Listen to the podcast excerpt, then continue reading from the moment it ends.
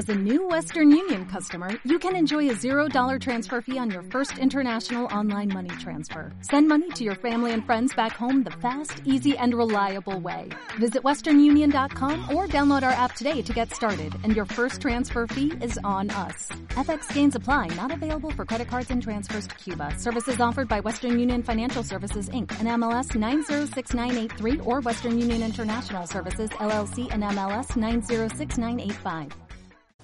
Vale, empezamos en 3, 2, 1. Bienvenidas y bienvenidos un día más a Hablemos, un podcast de Radio Mandarache. El día de hoy estamos en el IES Las Salinas del Mar Menor, en la manga del Mar Menor, grabando con Elia Barceló y un maravilloso grupo de estudiantes. Así que toma asiento, porque esto es Hablemos. Radio. Radio. Radio Show.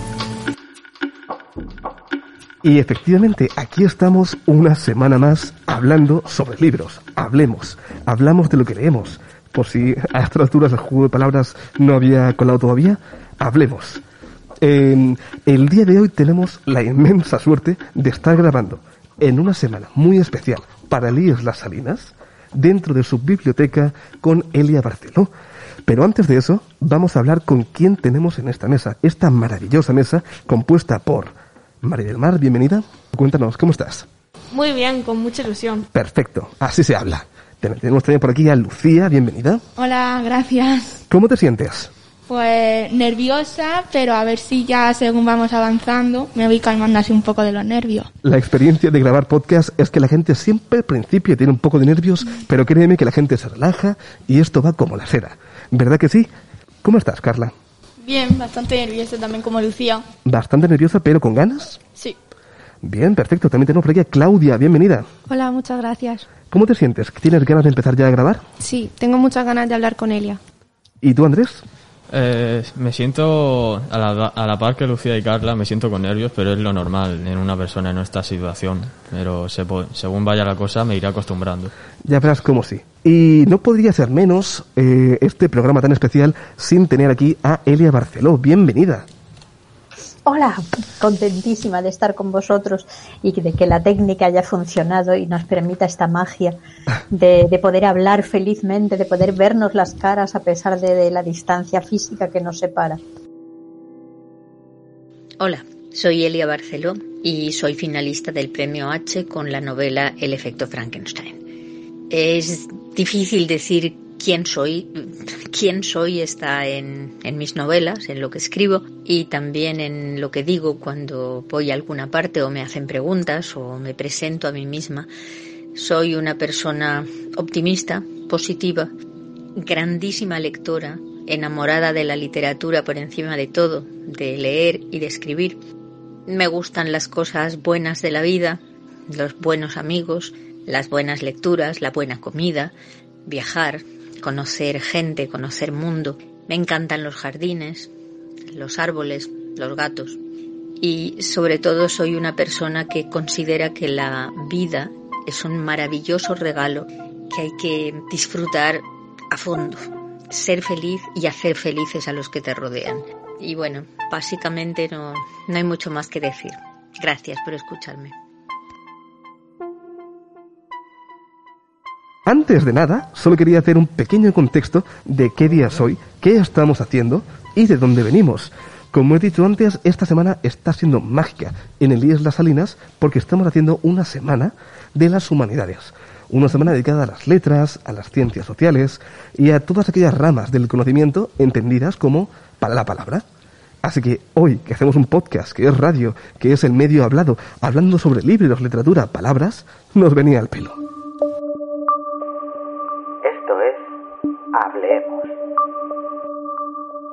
Quería preguntar aquí a la mesa si nos quieren comentar cómo está siendo esta semana, este segundo día de actividades en el centro. Eh, pues a mí me está gustando bastante, ya que hay actividades, nos cuentan algunas, o sea, nos cantan algunas canciones, algunos poemas. Maravilloso. ¿Qué más actividades está viendo, Andrés? Pues a, hoy mismo hemos tenido la, la célebre presentación de, de, un de, una obra de teatro de, de, los alumnos de cuarto de la ESO, que a mí me ha dejado atónito con la, con la exposición, ya que me ha encantado muchísimo. ¿Algo que decir, Claudia? Mm, Pues como han dicho mis compañeros, eh, han habido actuaciones, se han contado poemas y me lo estoy pasando muy bien esta semana. Ya lo ves, Elia, tenemos teatro, poesía, literatura, representaciones. Qué envidia me dais. Yo, yo me acuerdo de cuando yo estaba en el instituto y todo ese tipo de cosas eran las que a nosotros nos hubiera gustado tener y que nos ofrecieron. Y lo único que podíamos hacer en aquella época era dar mucho la lata, hacerlo nosotros, montarlo todo nosotros y luego convencer a los profesores de que nos dejaran. Y ahora es una cosa maravillosa que los mismos profesores, junto con los alumnos, quieren hacer cosas. Yo creo que este tipo de cosas no solo se tienen que hacer, sino que se tienen que incentivar. Claro, y además imagínate en un sitio donde hay a lo mejor, yo que sé, 500 alumnos, 800 alumnos, hay un potencial de creatividad y de imaginación que hay que explotarlo. O sea, no puedes dejar que, que lo- los estudiantes y las estudiantes al final lo que hagan es aburrirse y decir, va, total, como no hay interés, no hacemos nada.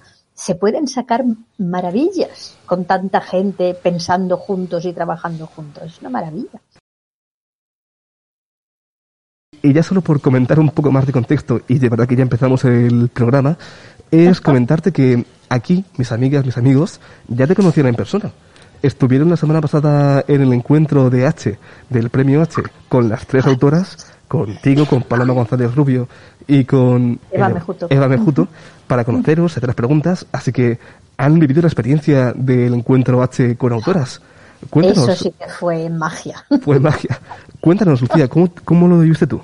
Pues fue mi primer, bueno, fue mi primer para ir al premio H, ¿no?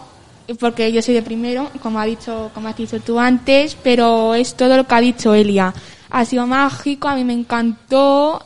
Bueno, nosotros pudimos estar en el escenario, entonces que ya pues pasó una primera vez, pues sí que valió la pena ir. Han estado muy cerquita de ti, Elia. Sí, imagínate. Y, y por eso te pudiste dar cuenta de lo que impresiona cuando estás en un escenario, en un auditorio tan enorme y ves que está lleno, lleno hasta arriba, hasta, hasta, hasta las últimas filas. Y todo, a mí lo que me alucinaba era pensar, toda esta gente son gente como yo, son gente que lee. Ya somos todos lectoras, lectores.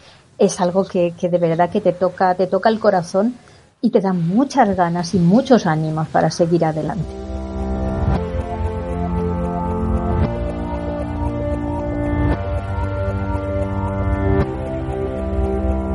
Dicho esto, creo que ya podemos entrar en materia. Ya podemos empezar a hablar sobre el efecto Frankenstein, el libro que nos trae hoy a hablar contigo. Para introducir el libro, en cada programa, no sé si has escuchado alguno anterior, estamos haciendo un pequeño ejercicio al que llamamos nube de palabras.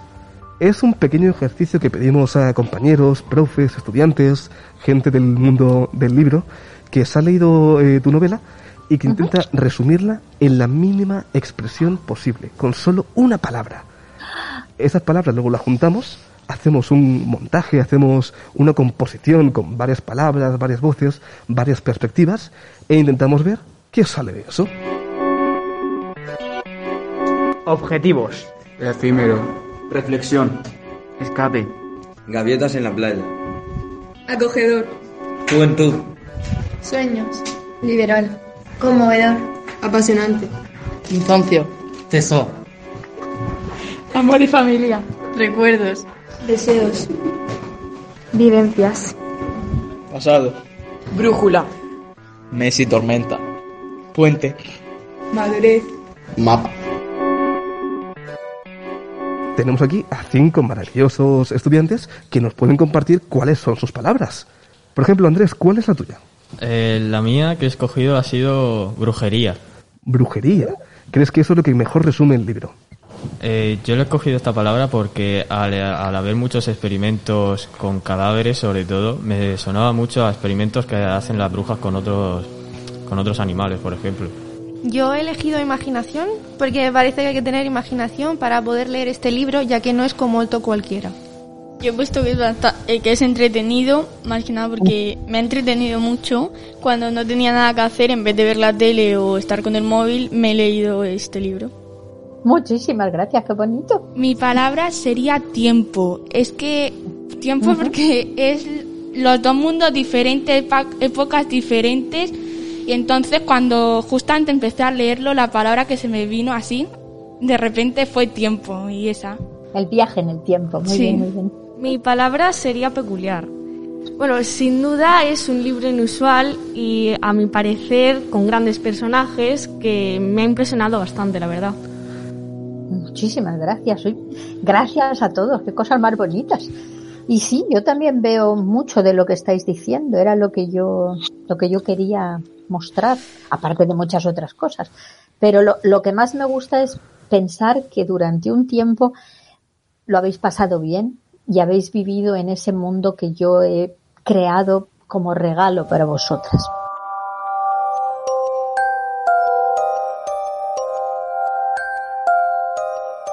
Elia, creo que hay una lectura que se puede sacar de este, ah, estas reflexiones y es que hay que tener en cuenta que son un grupo de estudiantes de primero de la ESO. ¿Qué tenéis? ¿12, 13, 14 años? 12, 13. Son estudiantes que quizá por primera vez se enfrentan a una novela como esta y que sin embargo les ha atrapado. Es una primera toma de contacto y es posible, Elia, que tú seas la primera toma de contacto que, que- que tengan ellos con la literatura con mayúscula.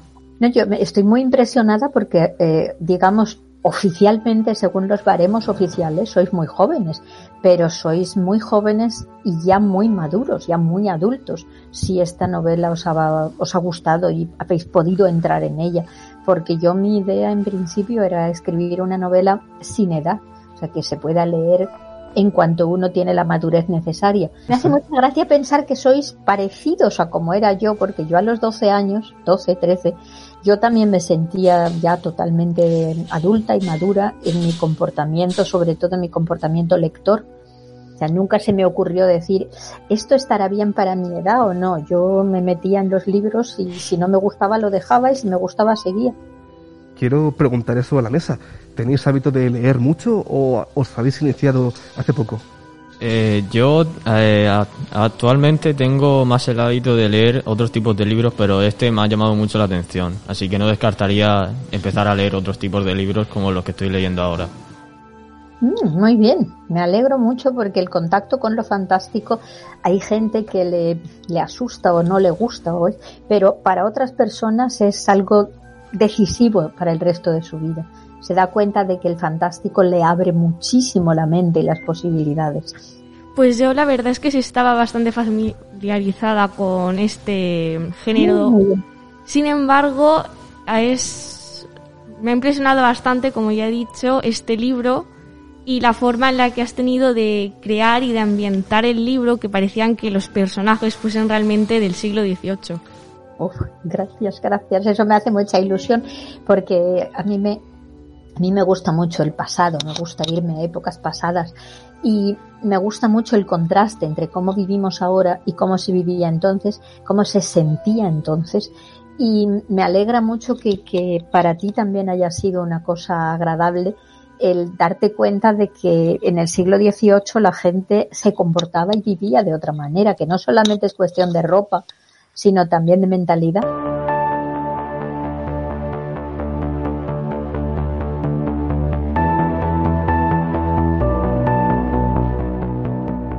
Claudia, ¿tú has sentido que los personajes, las historias, el ambiente era real? ¿Lo has sentido cercano? Mm, no, no mucho. Ah, cuéntanos, ¿por qué? Siento que eran diferentes a lo que estamos habituados. Ese contraste entre el pasado como era, ¿has visto que no es parecido a la actualidad? ¿Has sentido como Mm, ese... Sí, que no era nada parecido a lo que es actualmente. Supongo que eso significa también que no te gustaría nada que te pasara lo que le pasa a Nora. No.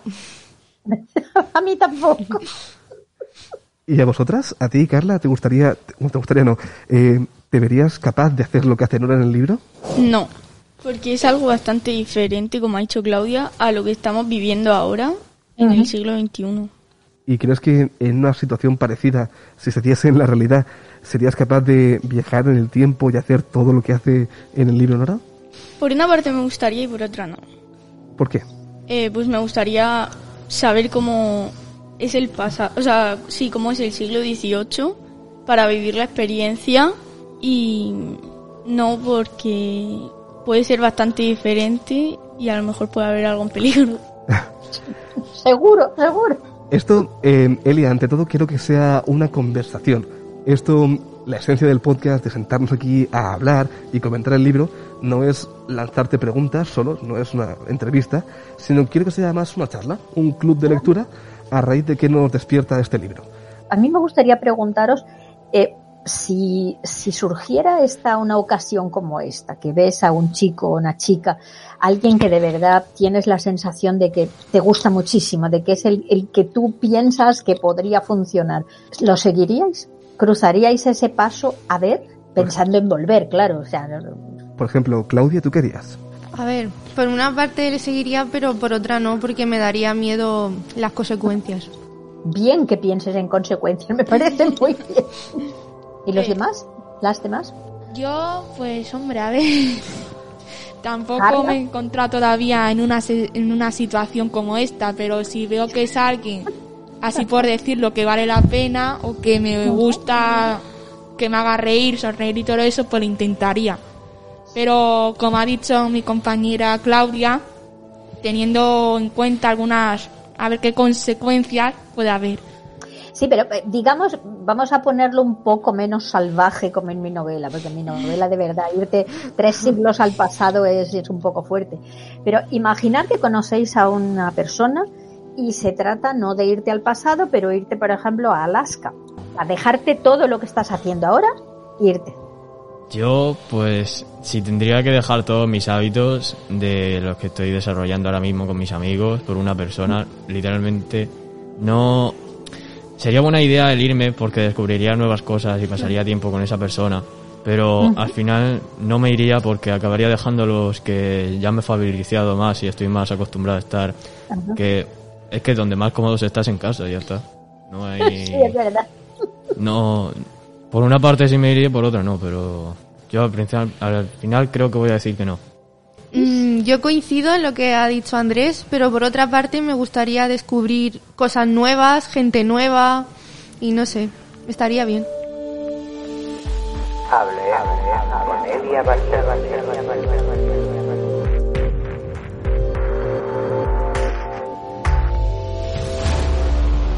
Yo lo decía porque yo sí me fui, yo conocí a un chico y me enamoré de él y bueno, pasamos bastante tiempo escribiéndonos y visitándonos en vacaciones y tal, pero sí que llegó un momento en que dije, bueno, pues está claro que yo lo quiero y que él me quiere y uno de los dos tiene que moverse y bueno, como yo ya había terminado los estudios y él aún no, pues me moví yo. Me dejé a mis amigos, mi trabajo, mi familia y me fui, me salió bien. Bueno, es una aventura también. Sí, una gran aventura. Te abre mucho las posibilidades y la mente y todo lo demás, pero claro, como decía Andrés, también te dejas muchas cosas detrás, también pierdes otras cosas que tenías. Yo quiero preguntarte, Elia, la experiencia de luego volver a casa y ver cómo todo ha cambiado, cómo puedes seguir algunas cosas igual, cómo hay cosas que han evolucionado por su cuenta, han tomado otros rumbos, ¿cómo se siente? Muy mal. es una cosa muy, muy dolorosa. Eso de, bueno, ahora, ahora tengo ya la suerte de que somos Europa, eh, la movilidad es más fácil, los billetes de avión son mucho más baratos, pero yo cuando me fui, mm, tú te ibas y no podías ni telefonear, porque era carísimo, no nos podíamos permitir llamar por teléfono, no había internet, no había estas maravillas que tenemos ahora, eran todo cartas de papel y como mucho venías una vez al año, normalmente por Navidad o en el verano, cuando más vacaciones tenías. Y cuando, cuando una vuelve y, y va a los sitios de siempre, ya no están, es una cosa horrible. O sea, cuando dices, ay, vamos a ir a tomarnos un café a eso, a mi, a mi bar favorito. Y llegas y no hay bar. Ahora hay un banco. Oh, O, o dices, ay, mira, te voy a enseñar dónde iba yo de pequeña a aprender, yo qué sé, música. Y ya no está el edificio, lo han tirado y hay otro edificio. Es una sensación rarísima, rarísima. O buscas a personas y ya no viven en el pueblo, se casaron también y se marcharon, o consiguieron un trabajo en Barcelona y ya no están. quizá es- es parecido a lo que ocurre en el libro cuando por primera vez eh, Max ve el futuro de su ciudad y no, no la reconoce. Sí, sí, sí, sí, muy bien, muy bien, muy buena idea. Cuando Max llega a su facultad, donde él va todas las mañanas a estudiar, y se da cuenta de que ahora ya no existe, ya no hay estudiantes, ahora es un museo, es todo de cristal y metal y todo lo que para él era su vida ahora es historia. Ahora ya no tiene, no tiene ese ambiente, esa vida, esas personas. Y para Max es horrible darse cuenta de que todos los que él quiere y conoce están muertos en ese futuro.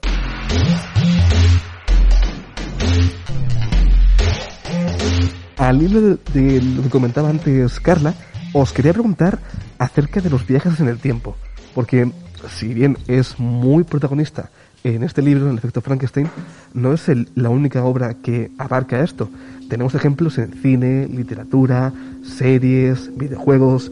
Os quería preguntar, ¿hay algún otro ejemplo de viajes en el tiempo que os suene a raíz de este libro? A mí se me recuerda mucho cuando de pequeño de, estaba muy acostumbrado a leer los libros de Jerónimo Stilton de viaje en el tiempo. Y sé, al leer lo de, lo de que estaban viajando en dos tiempos, pues me había recordado mucho a, los, a, los, a los libros de Jerónimo Stilton. Y siempre me quedaba en la librería a leerme los... o por lo menos no todo, no entero, pero una, una pequeña parte de- del libro, de cómo avanzaban en un, en un multiverso, en un mundo, a otro tiempo, leer su cost- sus costumbres. En un multiverso, Sí, iba a decir multiverso. como Spider-Man. Más o menos. Bueno, es un mundo, la ciencia ficción, Claro. que se puede explorar mucho. A mí, así a bote pronto, se me ocurre eh, Regreso al Futuro, Terminator, incluso Vengadores, que de Marvel está muy de moda, hacen un viaje en el tiempo. Me refiero. Si el viaje del tiempo es una cosa que, que se usa muchísimo porque es una herramienta muy poderosa para, contrastar, para comparar, para que te des cuenta de, lo que tienes, de cómo es ahora, de cómo fue antes, de si antes había cosas que quizá fueran mejores y que ya hemos perdido. Es, o sea, puede ser sencillamente entretenimiento, aventura, pasarlo bien, pero puede ser también muchísimo eh, reflexión y darte cuenta de ciertas cosas que te parecen evidentes porque las tienes todos los días, hasta que te das cuenta que no son tan evidentes, que no todo el mundo tiene lo mismo. y que nunca pasa de moda. sí. A mí me encantan la- las cosas de viajes en el tiempo, me ha gustado toda la vida. ¿A qué época os gustaría viajar si tuvieseis la posibilidad de viajar en el tiempo? Y volver. Y volver, claro. vale. De visitar el tiempo. Pues a mí me gustarían dos épocas, tanto al futuro, como muy muy alejado de ahora, y al pasado, también por el siglo XVIII. Y pues sería bastante entretenido ir a una zona geográfica a Italia, Roma o en París. París. Mm, qué bonito. A mí, igual que a Mar, me gustaría ir al pasado, pero no lo que he vivido yo, sino lo que han vivido otras personas. O sea, del 2009 hacia atrás, porque no me gustaría cambiar nada de lo que he vivido. Y me gustaría ir al futuro para saber mi futuro, para saber lo que voy a estudiar y si estudio algo que no no vas, o sea, que no voy a ganar mucho para tener una vida mejor, pues intentaría esforzarme más en el presente.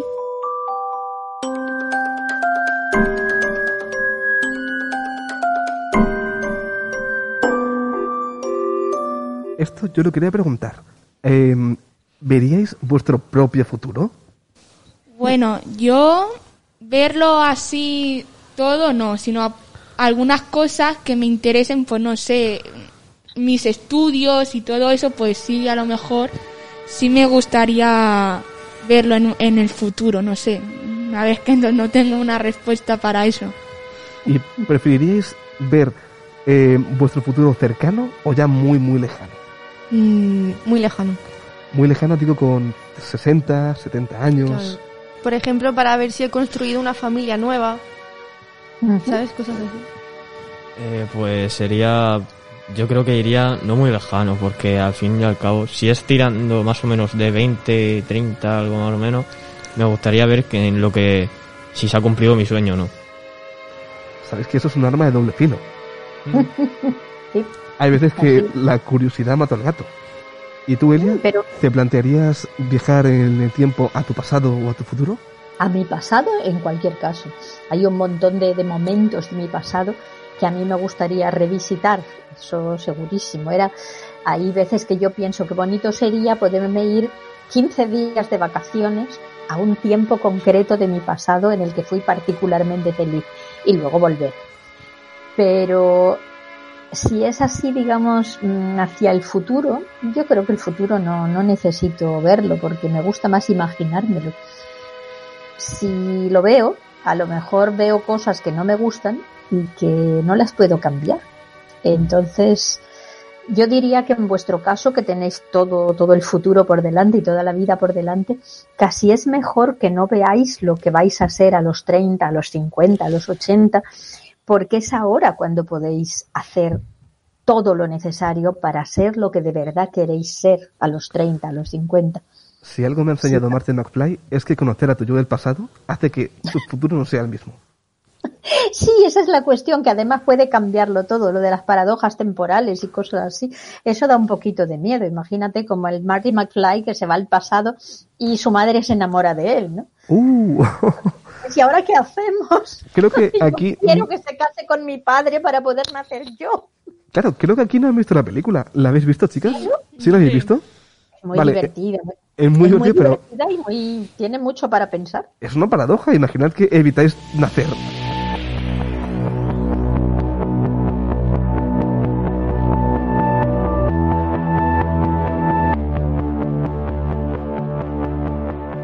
Simplemente por avanzar un poco en la conversación, en esta charla, en este podcast, en este hablemos, este diálogo distendido, solo quería mm, hacer preguntaros cuál ha sido vuestra experiencia leyendo el libro. ¿Qué os ha cambiado del momento antes de leerlo a cuando lo habéis acabado? Pues más o menos creo que seguiría igual menos con un aspecto. Porque antes yo creía que antes por amor tú hacías lo que fuera, ¿no? Pero eh, yo no tenía 100% comprobado que eso sería real. Luego al leer el libro sí me lo ha confirmado. Cuando Nora se va con Max, eso sí demuestra que Nora sí estaba realmente enamorada de Max y le daba igual irse al pasado o no. Ella, ella quería estar con él. ¿Crees que el ejemplo del libro te ha abierto una perspectiva acerca del amor y lo que significa hacer gestos por otra persona? Sí, me ha abierto mucho la mente. ¿Por aquí alguna experiencia más acerca del libro? Pues el haber leído y haber estado más o menos en primera persona viviendo el libro te hace ver que toda acción conlleva una responsabilidad y puede ocurrir muchas cosas si no si huyes como hizo Víctor y te alejas del problema. Solo una pequeña alerta spoiler, estamos destripando cosas que pasan en el libro, por si alguien, algún oyente nos está escuchando, vamos a hablar del libro, así que que nadie se asuste si decimos que pasa esto, si muere este, si al final este se va con este. Pero eso tiene su gracia porque cuando yo cuando oigo hablar de un libro que no conozco o una película, a mí no me importa que me digan si alguien lo matan o no lo matan o si se quedan juntos o tal, porque si lo que están contando me parece estimulante y eso lo que quiero es verlo yo. Es que no me parecen spoilers, me parece que bueno, que un libro o una película es mucho más que las posibles sorpresas hay muchas cosas que valen la pena y que aunque ya las sepas da igual, porque si lo de los spoilers fuera tan importante, nadie leería dos veces el mismo libro. A mí me gusta mucho coger el mismo libro que amo y leérmelo dos veces, cuatro veces, ocho veces, según. Yo soy de aquí, de las. Salinas. Eh, Elia, estoy en mi instituto. Yo he venido hoy a grabar a mi casa. Sí, sí, sí, sí. ¿Ah, estudiaste en este instituto? ¡Uy, qué gracia! Así que para mí todo el tema de viajar a tu pasado y lo he comentado, de ver los cambios, me ha pasado hoy. Porque he vuelto a ver las aulas, el pasillo, mis profes. Y Pero sido- desde otro punto de vista. Claro. A mí me pasó cuando tenía, espérate, 23 o así, que acababa, había terminado la carrera y aún no me había, no me había ido a vivir a Austria, que hubo un problema en mi instituto y necesitaban urgentemente una sustitución de inglés, que era lo que yo había estudiado. Y entonces estuve varios meses trabajando horas sueltas en el instituto donde yo había sido alumna. Y era rarísimo. La primera vez que, que pude entrar en la sala de profesores, era así una sensación de, uff, madre mía, yo antes siempre tocaba y me quedaba fuera y ahora puedo entrar y tengo derecho y era una cosa rarísima. Pero me gustó, me gustó la experiencia. Es que es raro volver a, a casa. A mí se me hace raro. Y con gente nueva, porque aquí a estos no los conozco. Yo me fui y Claro. ellos todavía están en el colegio. Claro, ahora los profesores que tú tuviste están en otro sitio. No todos. Aquí tengo profesores aquí delante que me dieron clase cuando yo estaba en primero de la ESO. ¿Ah, sí? Sí. De hecho, me acuerdo Y que... ahora ven que te has convertido en un hombre de provecho. De hecho, aquí ellos tienen a una profesora que se llama Nora, igual que la prota de, de tu, tu libro, que fue mi profesora en primero de la ESO. Justo está aquí saludando. Y que es parte del grupo de Mandarache, grupo promotor y quien está en el engranaje del Mandarache del premio para seleccionar los libros cada año, así que también le debo mucho a ella. No, no, si yo estoy empezando a pensar que en Cartagena y región prácticamente todo el mundo es mandaracho.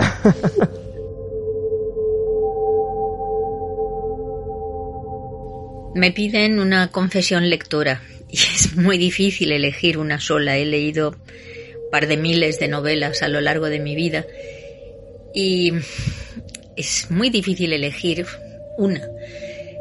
Pero yo creo que la novela que más me ha marcado en la vida es 1984 de George Orwell porque es la novela que me hizo darme cuenta de lo peligroso que puede ser para la paz en el mundo, para la felicidad de los seres humanos, el dejarse llevar por un totalitarismo que aplasta a las personas y aplasta su dignidad y que lleva al odio y a la guerra.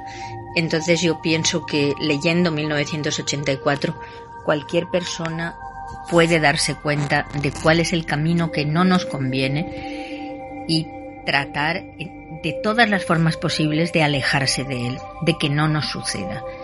Y precisamente ahora con lo que está pasando en Ucrania y en el Congo y en Afganistán y en tantos lugares, es muy importante leer esa novela y aprender de ella.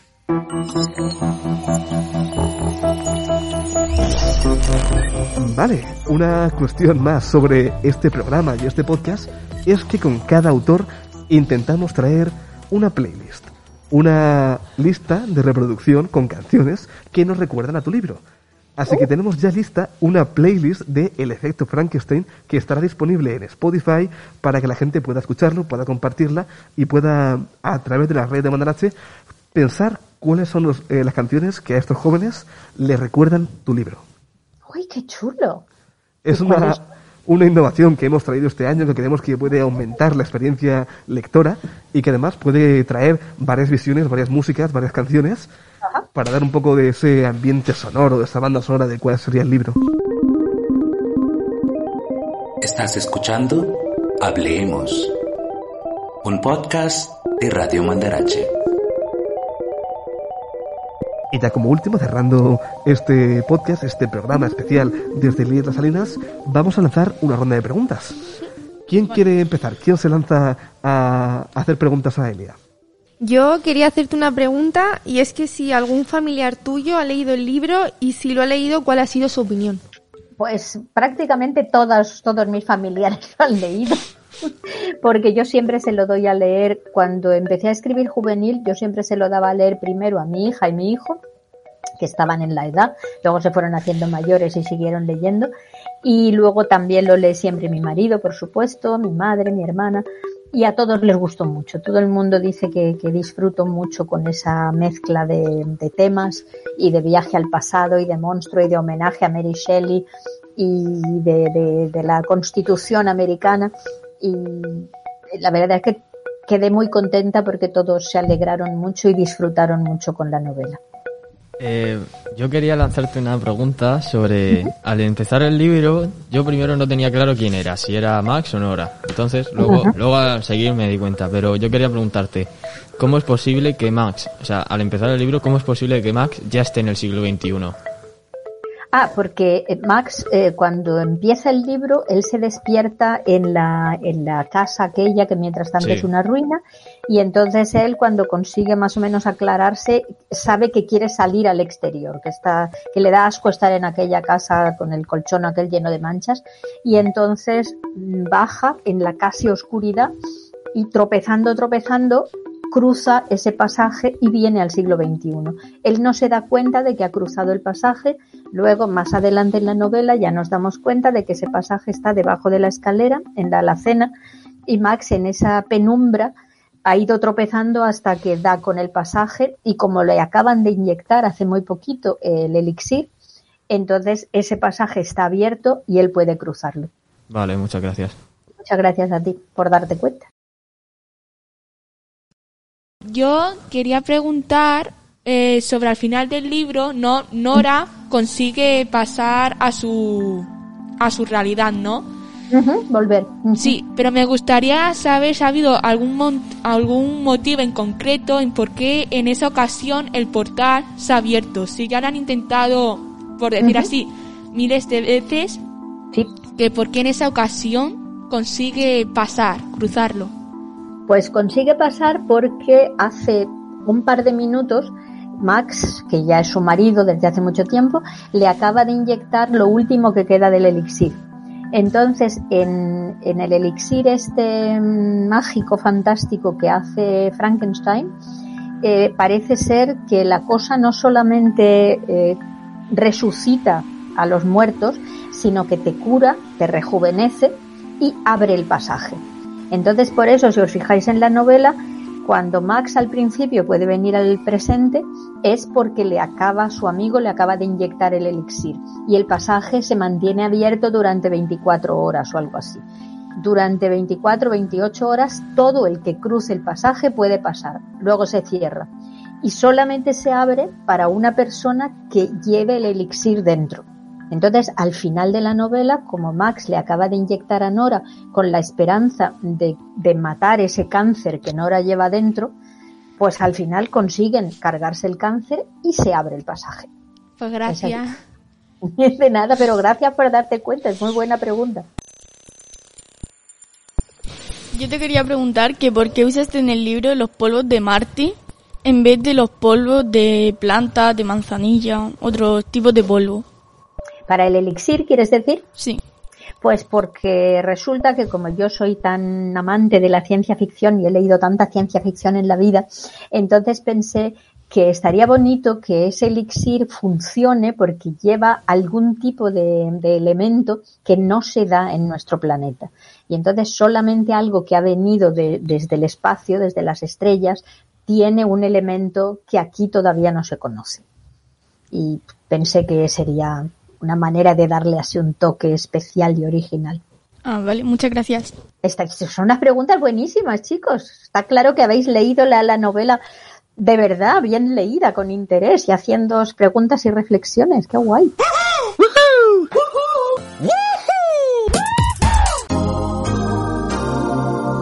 Quería preguntar cuál es la razón de darle dos personalidades al engendro, la de Planck y la de Mitch. Buah, también es una pregunta buenísima, qué, maravilla. Pues eh, hay dos razones. Eh, una razón es que yo soy muy amante de la intertextualidad y entonces a mí me gusta siempre usar cosas que vienen de otras obras, hacer pequeños homenajes a otras obras y ahí quería hacer un pequeño homenaje a una de mis novelas favoritas que es El extraño caso del Dr. Jekyll y Mr. Hyde de Robert Louis Stevenson que también es más o menos de la misma época que el Frankenstein y otra porque pensé que sería darle un poco más de, de marcha a la novela, eh, poner eso que se supone que existe en todos los seres humanos, que todos tenemos, digamos, una parte buena y una parte mala, o una parte un poco más buena y una parte un poco más mala, y en el caso este concreto del, del monstruo, aparte de ser monstruoso por fuera, que también tuviera esa monstruosidad de, de tener dos personalidades en lucha y, y, ver cómo se consigue eliminar a la que no queremos tener, que es la del profesor Planck. Y al final Michel consigue vencerla y ser el buen chico que ha sido toda la vida. Perdona, quería hacer un hincapié en lo que habías dicho sobre el elixir, que al atravesar el pasaje sí te dejaban. Entonces, en el momento en el que le inyectan, el Víctor le inyecta el, el, el elixir al, al engendro que había creado, si el engendro hubiera ido a la casa de donde estaba Max, el portal, uh -huh. hubiera, el portal se hubiera abierto. Sí, sí, se hubiera abierto. Lo que pasa es que, claro, el pobre, el pobre muchacho, el pobre Michel, Michel Planck, no sabe quién es, no sabe dónde está y no sabe que existe la posibilidad. Pero hubiera sido curioso pensar que a lo mejor, pues si se le hubiera ocurrido, habría aparecido en el siglo XXI, en mitad de Ingolstadt, una figura extraña eh, hecha peda- de pedazos de cadáveres y los habitantes de Ingolstadt se habrían quedado muy impresionados de darse cuenta de que Frankenstein existe, que está en su ciudad, como debe ser. Pero sí, sí, lo has entendido perfectamente.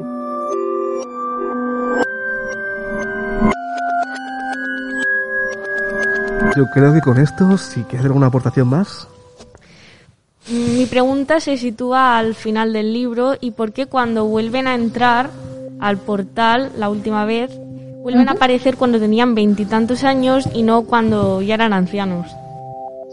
porque me hacía muchísima ilusión.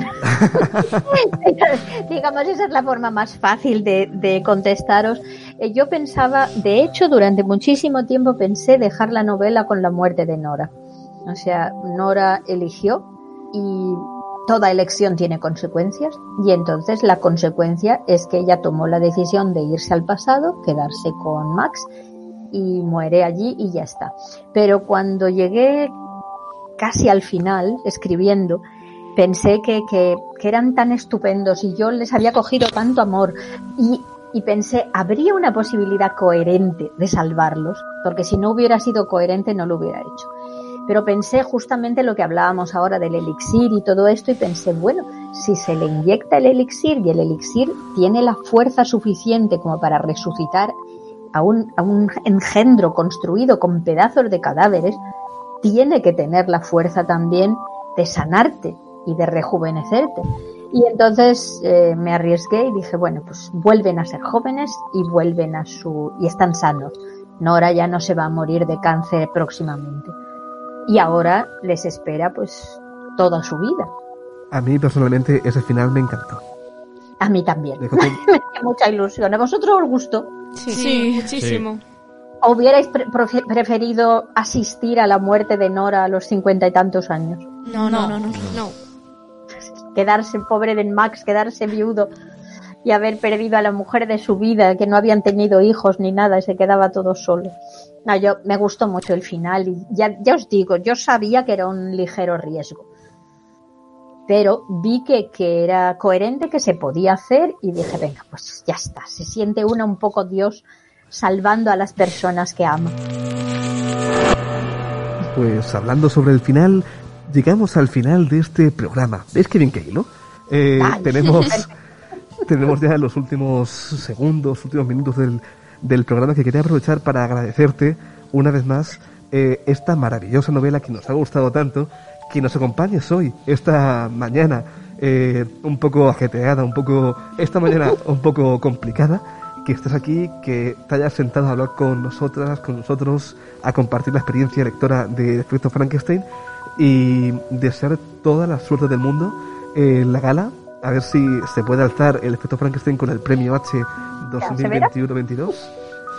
¿Alguna- Muchas gracias a todos vosotros por vuestras preguntas, por vuestra presencia y sobre todo por, por ser del club. Porque siendo, siendo lector, lectora, nunca estaréis solos. Siempre tendréis un refugio, siempre tendréis algo que os dará ganas de hacer, de vivir, de pensar. Y eso es algo muy, muy bonito, es un gran regalo. Y me alegro de que, de que lo sepáis, de que estéis satisfechos con ello. Gracias, compañeras, compañeros lectores. A ti. Pues dicho esto, solo queda decir que la verdad está en los números y el secreto en las palabras.